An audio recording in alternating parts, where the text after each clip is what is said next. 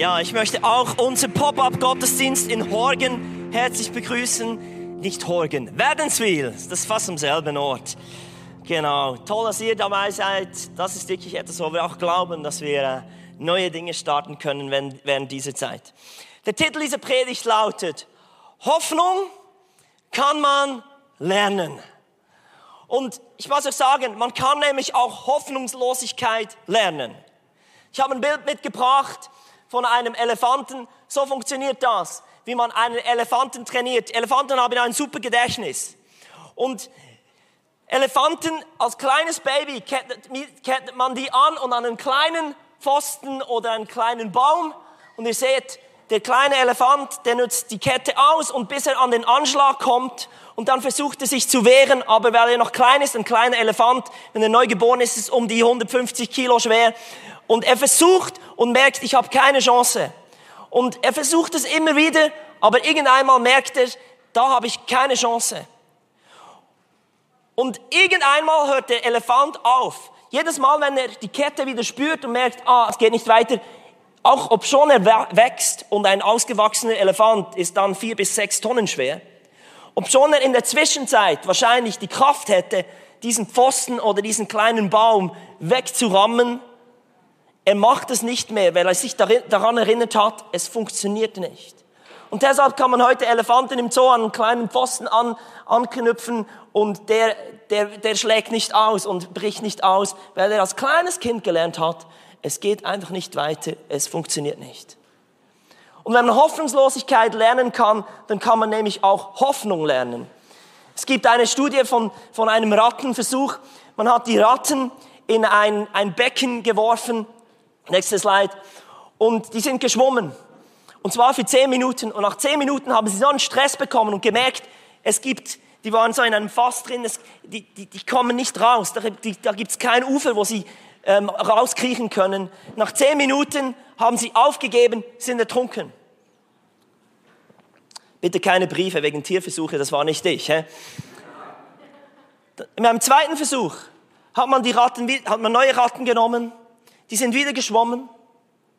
Und sobald sie den Stress bekommen haben und die, die Wissenschaftler gemerkt haben, dass sie jetzt kurz davor waren, aufzugeben, haben sie mit der Hand reingereicht, die rausgenommen, haben sie abgetrocknet, haben ihnen etwas Futter zu geben, gegeben, haben sie eine Stunde lang ausruhen lassen und dann haben sie sie wieder genommen und wieder reingetan. Und jetzt war es nicht so nach 19 Minuten, dass sie Stress bekommen haben, sondern erst nach 18 Minuten. Und dann haben sie sie wieder rausgenommen, wieder getrocknet, wieder etwas zu fressen gegeben, wieder etwas ruhen lassen und dann wieder reingetan. Beim dritten Versuch sind sie locker eine halbe Stunde lang geschwommen, ohne Stress zu haben. Und dann, als sie wieder gesehen haben, jetzt haben sie Panik und sie sind kurz davor aufzugeben, haben sie sie nochmals rausgenommen, nochmals getrocknet, etwas zu fressen gegeben und ähm, ihnen etwas Ruhe gegönnt, nochmals rein. Und jetzt schwammen diese Ratten für 37 Stunden. Weil sie wussten, irgendeinmal greift eine Hand ein. Irgendeinmal zieht mich jemand raus.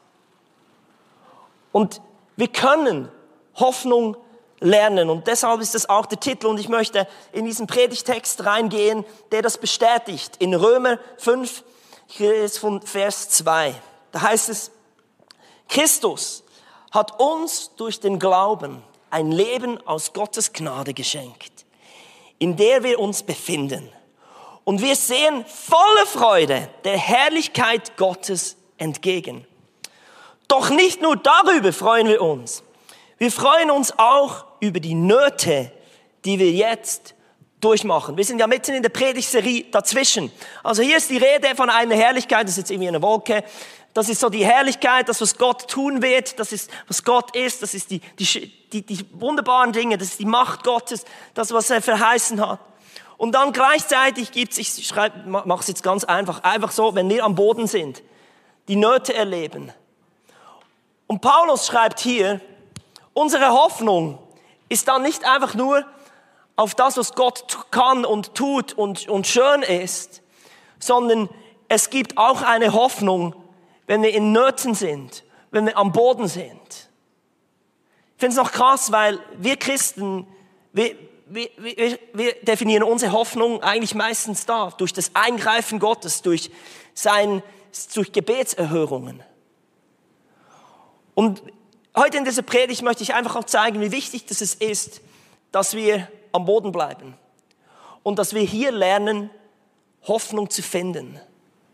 Und wenn man Hoffnung lernen kann, das ist ja der Titel der Predigt, dann kann man auch Hoffnung lehren.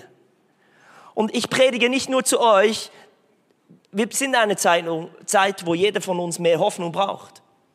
Aber ich predige auch zu euch, dass ihr Hoffnung lehren könnt, dort wo euch Gott hingestellt hat. In eurem Umfeld, in euren Familien, an eurem Arbeitsplatz. Wir können Menschen dorthin bringen, wo sie wie die Ratten plötzlich 37 Stunden lang paddeln können und nicht nach 10 Minuten aufgeben können. Und ich hoffe, dass Sie heute etwas von dieser Predigt mitnehmen und wir haben ein super Interview, das uns auch noch das wirklich stark veranschaulicht. Also ich lese noch weiter. Es geht nämlich hier weiter im Römer 5 ab Vers 3. Denn wir wissen, dass die Not, oder andere Übersetzungen sagen Leiden, uns lehrt durchzuhalten. Und wer gelehrt hat, durchzuhalten, ist bewährt. Und bewährt zu sein, festigt die Hoffnung. Das Wort bewährt heißt so viel wie etabliert, gefestigt sein. Da, ist, da, da hat man jetzt etwas, da hat man ein Fundament, wo man draufstehen kann. Und in unserer Hoffnung werden wir nicht enttäuscht.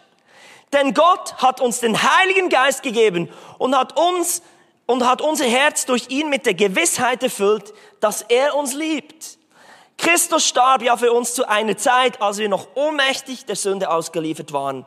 Er starb für Menschen, die Gott den Rücken gekehrt haben. Jetzt bräuchte ich meine Predigtillustration, einfach, dass, dass ihr das ähm, noch versteht. Paulus redet hier eigentlich davon, dass, dass diese Hoffnung, die wir haben, eine Substanz haben soll und eine Substanz haben wird. Er sagt eben, ähm, dass denn Gott hat uns den Heiligen Geist gegeben und hat unser Herz durch ihn mit der Gewissheit erfüllt. Manchmal ist es so, dass wir, nehmen wir das jetzt, das ist die Hoffnung, wir, wir versuchen uns eben an Hoffnung anzuhängen und sagen, ich, das ist meine Hoffnung. Und wir kleben an dieser Hoffnung, das ist jetzt symbolisiert durch, durch diesen Stab. Willkürlich. Wir wählen irgendetwas aus. Es gibt momentan Menschen, die haben Hoffnung, dass die, die Impfungen möglichst schnell passieren. Es ist ziemlich willkürlich, dass das schnell passieren wird und dass nachher die Welt wieder in Ordnung ist. Impfungen tragen sicherlich dazu bei, dass es besser wird, aber auch diese Hoffnung ist willkürlich von Menschen. Irgendwie, jetzt, jetzt hänge ich mich daran. Es gibt andere Leute, die, die hoffen, dass sie dieses Jahr ihren Lebenspartner finden. Einfach eine willkürliche Hoffnung. Es gibt Leute, die hoffen, dass dieses Jahr ähm, dass sie in die Ferien können, gehen können, in die Sommerferien. Ist willkürlich. Es gibt Leute, die, die, die äh, sagen einfach, ich hoffe, dass, dass ich einen besseren Job finde. Und es ist ziemlich willkürlich und so, ja, es ist gar nicht perfekt. Diese Hoffnung kannst du locker verlieren. Und dann stehst du eigentlich mit nichts da. Oder noch krasser, diese Hoffnung kann locker platzen. Aber Paulus eigentlich, was er sagt, ist, dass Hoffnung nicht etwas ist, wo wir uns einfach anhängen und irgendwo etwas wählen, das irgendwo da ist, irgendwo in den Wolken. Auch für uns Christen. Es ist nicht irgendwo. Sondern er sagt eigentlich, denn Gott hat uns den Heiligen Geist gegeben und hat unser Herz durch ihn mit der Gewissheit erfüllt. Es ist eine Gewissheit, etwas, was du weißt, dass er uns liebt. Und eigentlich ist die Hoffnung nicht etwas, woran wir an uns anhängen, sondern Hoffnung muss uns erfüllen. Es muss Teil von uns werden. Und dass in uns eine Leichtigkeit ist. Es ist nicht irgendwie, die Hoffnung ist da, sondern die Hoffnung ist da. Es ist, dass die Gewissheit durch den Heiligen Geist, dass Christus uns liebt, dass er einen Plan hat, dass er wunderbare Dinge hat. Und wisst ihr, diese Hoffnung, die hat auch Auftrieb. Diese Hoffnung gibt uns eine Zuversicht. Das ist etwas, was in uns ist. In dem Ballon ist eine andere Substanz, als in, im anderen Ballon war. Und was uns ausmacht gegenüber der Welt, und ich, Hoffnung ist eines der meist missbrauchten Wörter, weil wir hoffen auf gutes Wetter, aber es ist so willkürlich. Hoffnung, von der wir reden heute, das ist eine Hoffnung, die Substanz hat, die uns erfüllt und nicht irgendwie etwas, das irgendwo da ist. Und deshalb ist das, was wir heute predigen, unglaublich kraftvoll. Amen. Ich möchte zwei Leute aus unserer Gemeinde auf die Bühne bitten, die für mich etwas von dem verkörpern, was es heißt, Hoffnung zu haben und in Hoffnung zu wachsen, Hoffnung zu lehren. Kathi und Roman, kommt doch bitte nach vorne. Ihr teilt mit uns eine unglaubliche Geschichte. Heute ist gemeint, aber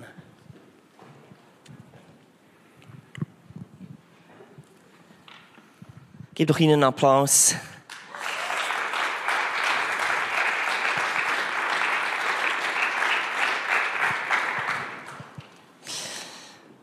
Roman, sag doch mal, was am 29.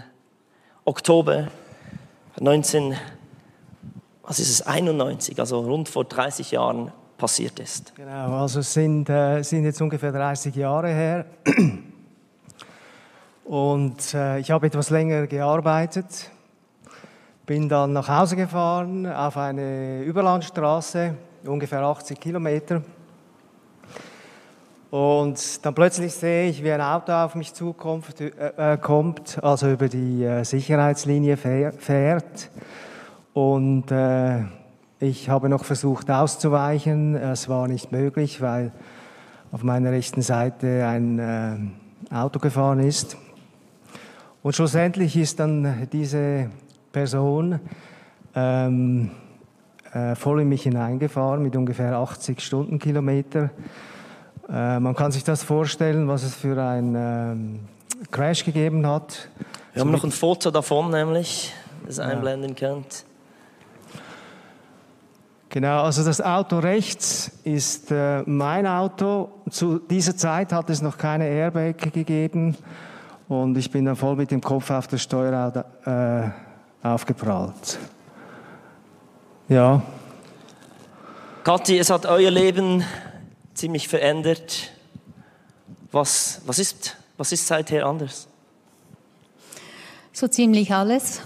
Also vieles ist äh, nicht normal. Es ist, äh, wir müssen mit vielem verzichten, mit viel Verzicht umgehen, mit einer schwierigen Situation, also nicht nur körperlich, sondern manchmal auch der ganze Unfall hat vieles an Schwierigkeiten mitgebracht. Also die Diagnose ist Schleudertrauma, stimmt es?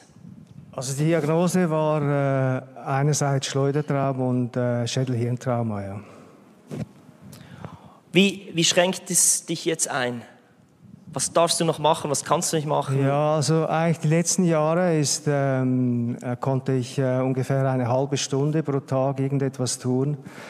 Der Rest davon äh, war Schmerzbekämpfung mit Abliegen, Laufen, Dehnungsübungen. Also ja, sehr, sehr eingeschränkt und trotzdem noch Schmerzen. Es gibt einen Bibelvers, der heißt, endloses Hoffen macht das Herz krank. Ein erfüllter Wunsch schenkt neue Lebensfreude.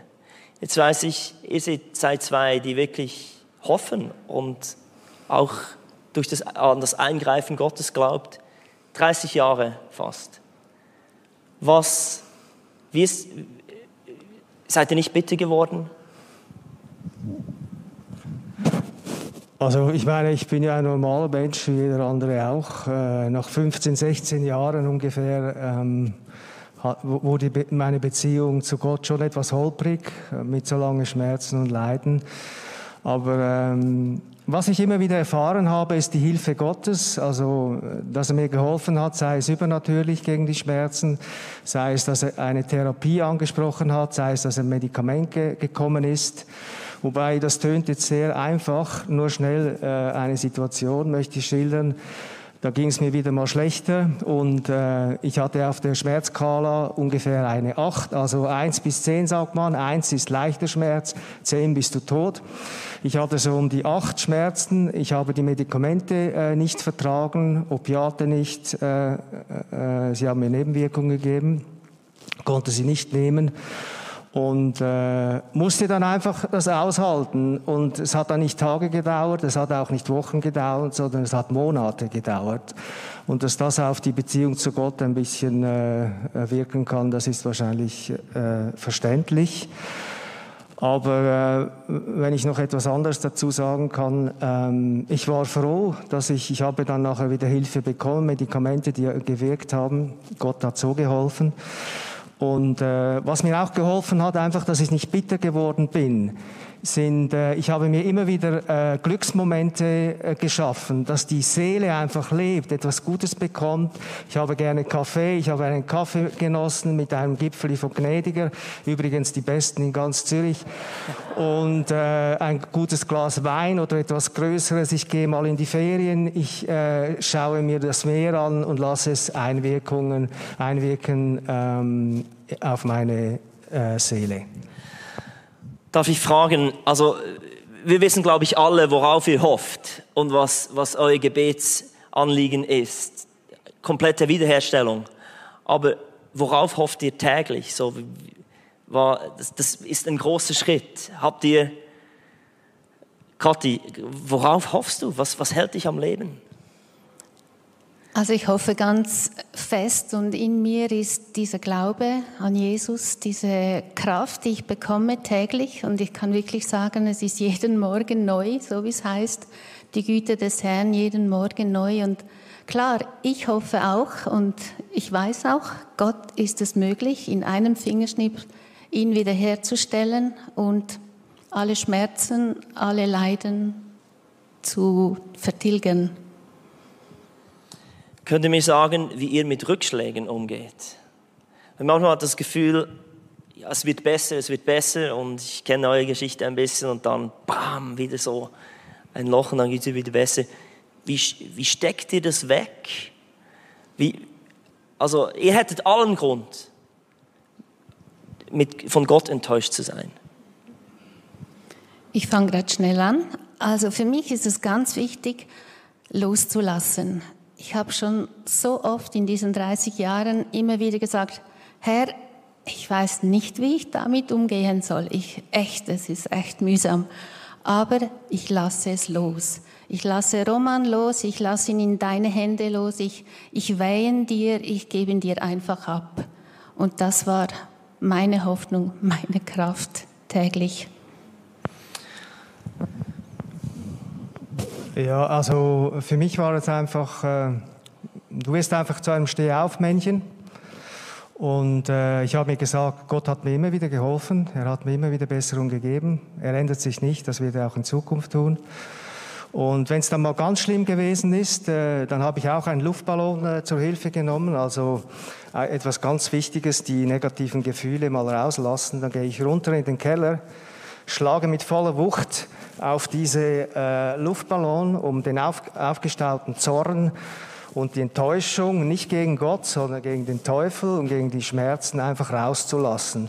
Und das tut gut der Seele, das ist ganz wichtig, auch ein Grund, warum ich nicht bitter geworden bin und immer wieder aufstehen konnte. Wow. Könnt ihr zum Schluss noch sagen, was habt ihr von Gott gelernt in dieser Zeit? Weil ich muss echt sagen, ihr habt Substanz. Da ist euer Glaube hat Substanz. Da ist, das ist nicht irgendwie so, ich habe was in der Bibel gelesen oder von meinen Eltern gehört, sondern ihr, ihr habt etwas erkämpft, ihr habt etwas erlernt. Was war die Frage? Was habt ihr von Gott gelernt oder von, von seinem Charakter? Oder? Also ganz wichtig für mich ein tiefes Vertrauen. Das habe ich gelernt. Ich habe gelernt zu vertrauen auf auf das Wort Gottes, auf das, was er sagt und einfach mich an dem festhalten. Und ja, vertrauen, dass es gut kommt und dass er es gut meint. Trotz allem, er hat einfach einen guten Plan. Genau, also mein Glaube an Gott hat einfach damit der Zeit äh, Wurzeln geschlagen. Er wurde tief und stark. Und äh, ich habe dann gemerkt, dass äh, die Verbindung zu Gott ist eine Kraft, die stärker ist als Leiden und Tod. Und äh, was ich auch gemerkt habe, die Zuneigung zu Gott. Äh, ihr kennt vielleicht bei den Geburtstagsfeiern gibt es diese Kerzen. Dann bläst man hin und dann meint man, sie gehen auf und sie flammen wieder auf.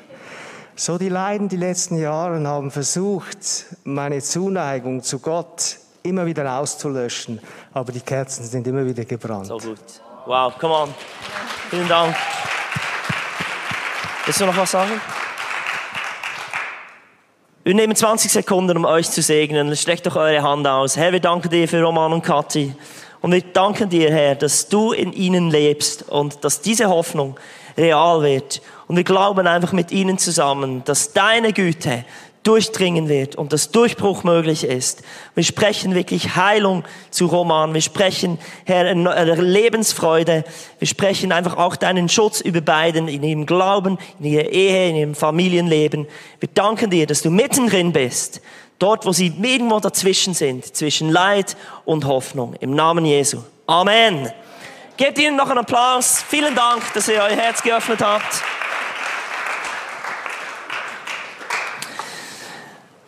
Ich möchte einfach noch kurz nochmal zu unserem Bibeltext gehen, Römer 5. Ich habe drei Punkte, wie wir Hoffnung besser verstehen können und was wir lernen können über Hoffnung. Mein erster Punkt ist, Hoffnung ist ein Weg, nicht einfach nur das Ziel. Das heißt hier im Vers 3 und 4, doch nicht nur darüber freuen wir uns, wir freuen uns auch über die Nöte oder Leiden, die wir jetzt durchmachen. Denn wir wissen, dass Not uns lehrt, durchzuhalten. Und wer gelehrt hat, durchzuhalten, ist bewährt. Und bewährt zu sein, festigt die Hoffnung. Und in dieser Hoffnung und unserer Hoffnung werden wir nicht enttäuscht. Es ist ein Weg. Es ist nicht einfach ein Ziel. Ich habe euch noch ein Bild mitgebracht von, aus Neuseeland. Als ich dort gelebt habe, das ist in Tapo, das ist in der Mitte der Nordinsel. Und wir hatten ein Männerwochenende dort von der Gemeinde aus. Und da gibt's das Hole in One. Da kannst du für 1 Frank, 1,50 Dollar einen Tennisball mieten und den auf dieses Floß schlagen. Dieses Floß ist 102 Meter entfernt. Und wenn du es schaffst, mit einem Schlag, eben deshalb Hole in One, also mit einem Schlag geht er direkt ins Loch, das auf diesem Floß ist, gewinnst du 10.000 Dollars. Und natürlich, wenn man mit Kollegen unterwegs ist, man, äh, man ähm, fordert sich gegenseitig aus und jeder glaubt, heute ist mein Glückstag.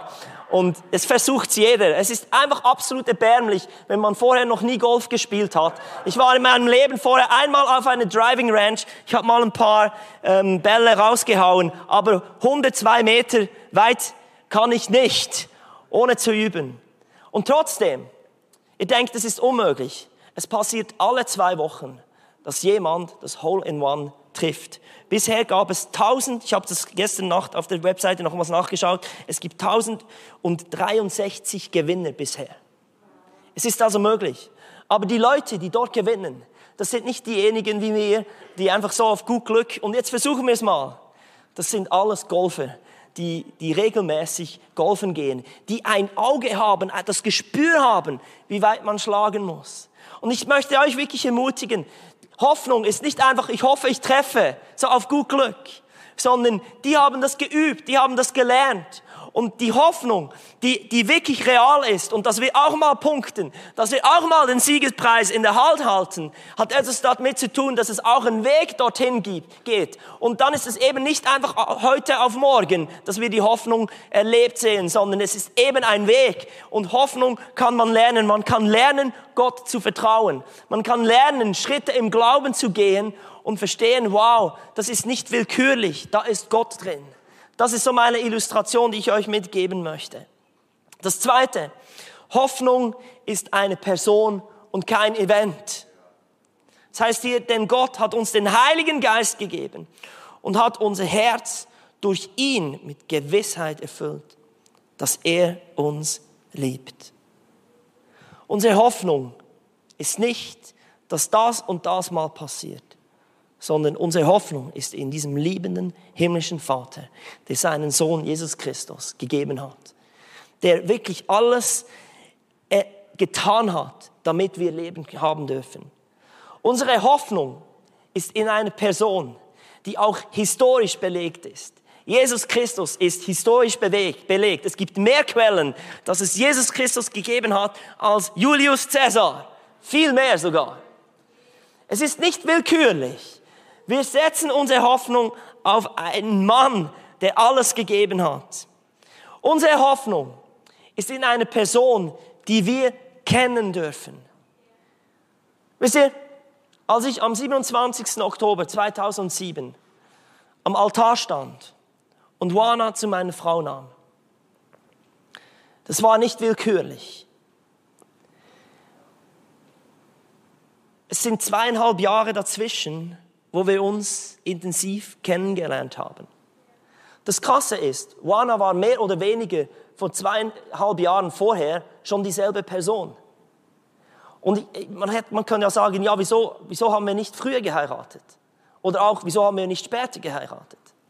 Wir haben dann geheiratet, als ich die Gewissheit hatte, dass ich ihr vertrauen kann und dass ich weiß, wir werden zusammen einen Weg gehen. Und Gott ist immer derselbe. Er ist die Hoffnung. Meine Frage an dich ist einfach, hast du gelernt, ihm zu vertrauen? Wir hoffen im, im Fall nicht auf Gott. Wir hoffen schon auf Gott. Aber dass die Hoffnung real ist, ist nicht einfach auf Gott, sondern auf den Gott, den du kennengelernt hast. Es hat etwas mit deiner Beziehung zu tun. Und deine Hoffnung wird viel realer, wenn deine Beziehung auch zunimmt. Und deshalb hoffen wir nicht einfach auf einen Event, sondern auf einen Gott, der nahe ist. Ich, ich liebe, was es in Klagelieder heißt. Ich lese momentan in meiner persönlichen stillen Zeit durch die Klagelieder. Es sind ziemlich depressive ähm, stille Zeiten. Aber im, im, im, im Kapitel 3 geht es dann schon ab. Da heißt es, ich habe keine Zukunft mehr. Vom Herrn ist nichts mehr zu erhoffen. Das ist so das, was gesagt wird. An all dieses rastlose Elend zu denken, ist Gift für mich. Dann wird man bitter und macht mich bitter. Also sagt er auch. Doch immer wieder muss ich daran denken und bin erfüllt von Verzweiflung und Schwermut. Ich will mich an etwas anderes erinnern, damit meine Hoffnung wiederkommt. Von Gottes Güte kommt es, dass wir noch leben. Seine Barmen ist noch nicht zu Ende. Seine Liebe ist jeden Morgen neu und seine Treue unfassbar groß. Ich sage, der Herr ist mein Ein und alles. Hier kommt die Beziehung rein. Darum setze ich meine Hoffnung auf ihn. Der Herr ist gut zu denen, die nach ihm fragen, zu allen, die seine Nähe suchen. Darum ist es das Beste zu schweigen und auf die Hilfe des Herrn zu warten. Jede Beziehung braucht Zeit damit Vertrauen entsteht in einen Gott, der die Hoffnung ist. Gott muss nichts dazu tun, dass du ihm vertraust, sondern du musst dem Zeit geben, damit deine Beziehung mit ihm wachsen kann. Deshalb liebe ich, dass der Psalmist sagt, ich, ich muss einfach warten, ich, ich muss es auch aushalten, ich muss das lernen zu vertrauen. Meine Hoffnung ist nicht in einem Event, sondern eine Person, die real ist. Und es wird der Punkt kommen, wo ich, wo diese Hoffnung so viel Substanz hat, dass sie mich trägt, dass ich so abhebe wie dieser Ballon, der da irgendwo oben ist. Nummer drei. Hoffnung ist gegeben, nicht bedingt. Das heißt, hier Christus starb für uns zu einer Zeit, als wir noch ohnmächtig der Sünde ausgeliefert waren. Er starb für Menschen, die Gott den Rücken gekehrt hatten. Wisst ihr, wir knüpfen Hoffnung oft an eine Bedingung. Wenn ich die Prüfung bestanden habe, dann. Oder wenn ich endlich diesen Job hätte, dann geht's besser. Wenn wir endlich das geschafft hatten, hätten. Wenn endlich Corona vorbei ist, dann. Aber das Krasse ist an der Hoffnung, die von Gott kommt, sie ist nicht bedingt an etwas, das in Zukunft kommt, weil Hoffnung hat mit Zukunft zu tun. Aber eigentlich knüpfen wir unsere Hoffnung an etwas, das zuerst in Zukunft erfüllt werden muss, damit wir dann hoffen können. Die Hoffnung, die von Christus kommt, ist in der Vergangenheit, dass er ans Kreuz gegangen ist, bevor wir uns für ihn entschieden haben, bevor wir das überhaupt angenommen haben. Wisst ihr, das Krasse ist, jeder Tag, den wir leben, der bezieht sich auf das Kreuz. Heute ist der 28. März 2021. Jetzt habe ich es gehört, bin immer noch im 2020. Wisst ihr was? Wir zählen jeden Tag vom Kreuz her, vom Jahr Null. Weil das Jahr Null hat alles definiert, als Jesus ans Kreuz ging. Der morgige Tag, der 29. März, wird definiert von dem, was Gott getan hat. Der morgige Tag macht Sinn, er, ist greifbar, er ist nicht willkürlich, er ist definiert, weil Christus vor 2000 Jahren und 21 Jahren und 29 Tagen ans Kreuz gegangen ist. Und er hat dort etwas freigesetzt, das nicht davon abhängt, was du heute tust oder was heute eintreffen wird, ob jetzt Corona dann vorbei ist oder nicht. Was wäre, wenn Corona noch fünf Jahre weitergehen würde? Die Hoffnung, die wir haben, liegt nicht in der Zukunft, sondern sie ist real in Christus. Und deshalb hat sie Substanz.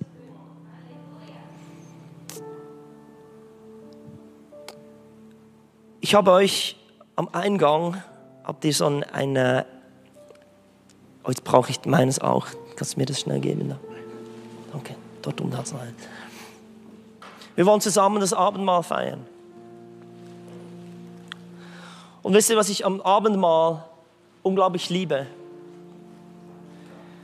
Es ist etwas, das Substanz hat. Und es ist schon interessant, dass Jesus es uns gegeben hat, dass wir das auch einnehmen. Weil unsere Hoffnung ist nicht da oben, die, die Herrlichkeit, Emi. Es ist im Leiden von Christi hat es Substanz gewonnen. Deshalb haben wir ein Fundament. Deshalb ist es nicht willkürlich. Und wir wollen zusammen das Abendmahl feiern und ich hoffe, ihr zu Hause habt auch etwas bereit, Brot, Wein oder irgendwie Saft. Und wollen einen Moment unseren Psalm Psalm, Palmsonntag, eine Woche vor Ostern, uns bewusst werden, wo unsere Hoffnung verwurzelt ist. Und ihr dürft es, es hat so zwei, ihr müsst aufpassen, es hat, es sollte eigentlich zwei Layers haben.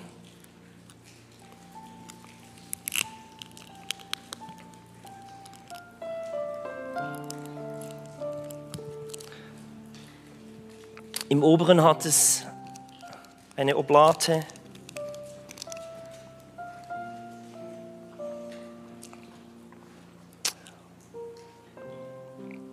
Und das ist der symbolisiert den Leib Christi.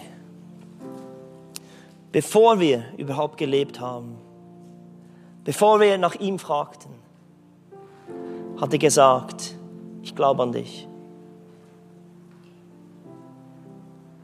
Und ich schaffe einen Weg, damit du nicht von der Sünde der Welt, von den Leiden dieser Welt hoffnungslos dastehst. Und er hat seinen Leib gebrochen. Er ist den ganzen Weg gegangen, damit wir Zugang haben zu dieser Hoffnung. Ihr dürft jetzt das einnehmen im Gedenken an das, was Christus am Kreuz getan hat.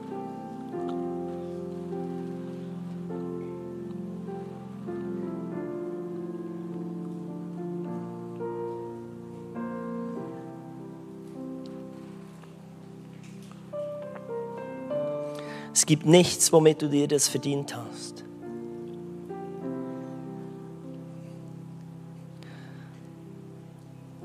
Das war sein Gehorsam. Das war seine Freude, seine Vorfreude auf das, was es bewirken wird. Das heißt im, im Hebräer 12, er hat diese Schmach des Kreuzes durchgemacht, weil er mit Freuden vorausblickte. Und wir nehmen den Saft, den Traubensaft, den Wein, der das Blut Christi symbolisiert. Das Blut ist in der Bibel immer ein Symbol für einen Bund. Gott sagt, wir gehören zusammen. Da ist etwas in einer Gemeinschaft möglich. Und das Tolle ist, wenn wir das einfach jetzt symbolisch einnehmen und, und daran gedenken, was Christus am Kreuz getan hat, soll eine Erinnerung sein, dass du ihm nahe sein darfst.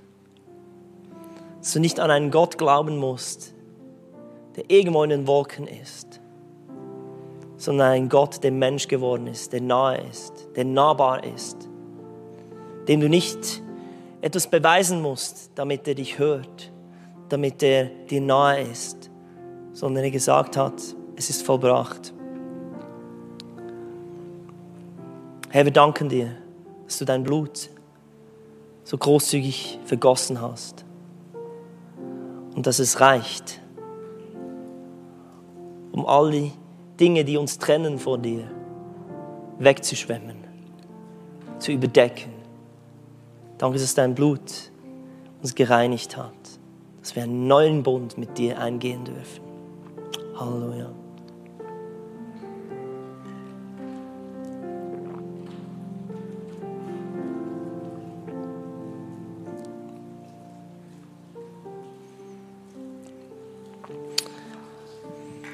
Ihr dürft diesen Becher, wenn er leer ist, dann einfach unter den Stuhl stellen. Es kommt dann jemand, der das ein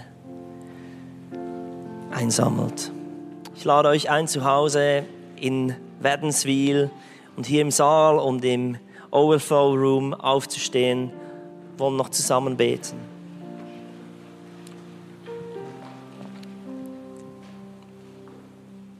Lade euch ein, einfach eure Hände zu erheben als Anzeichen, hier bin ich, Herr.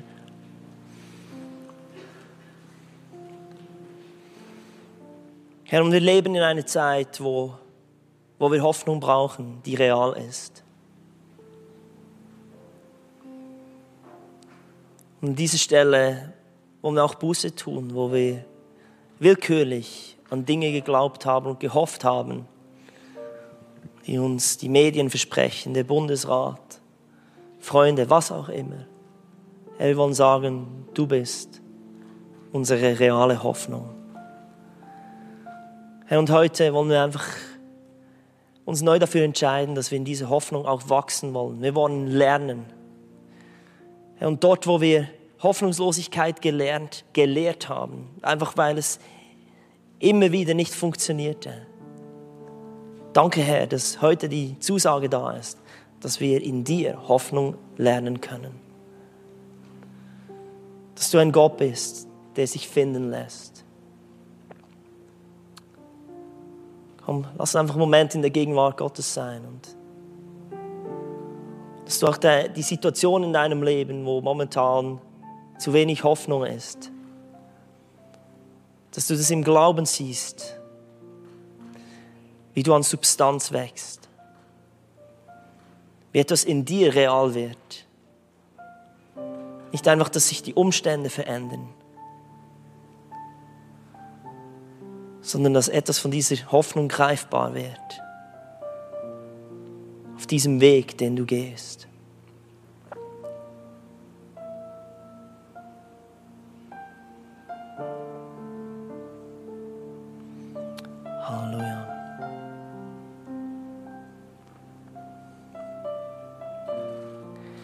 Wir danken dir, dass du dich offenbarst in dieser Woche. Danke, dass wir Menschen sind, die mit Hoffnung vorausgehen können. Und danke, dass wir in dieser Woche auch Menschen begegnen werden, denen wir Hoffnung lehren können. Dass wir ihnen nicht einfach nur sagen können, es gibt bessere Zeiten, sondern etwas von deiner Realität nahebringen dürfen.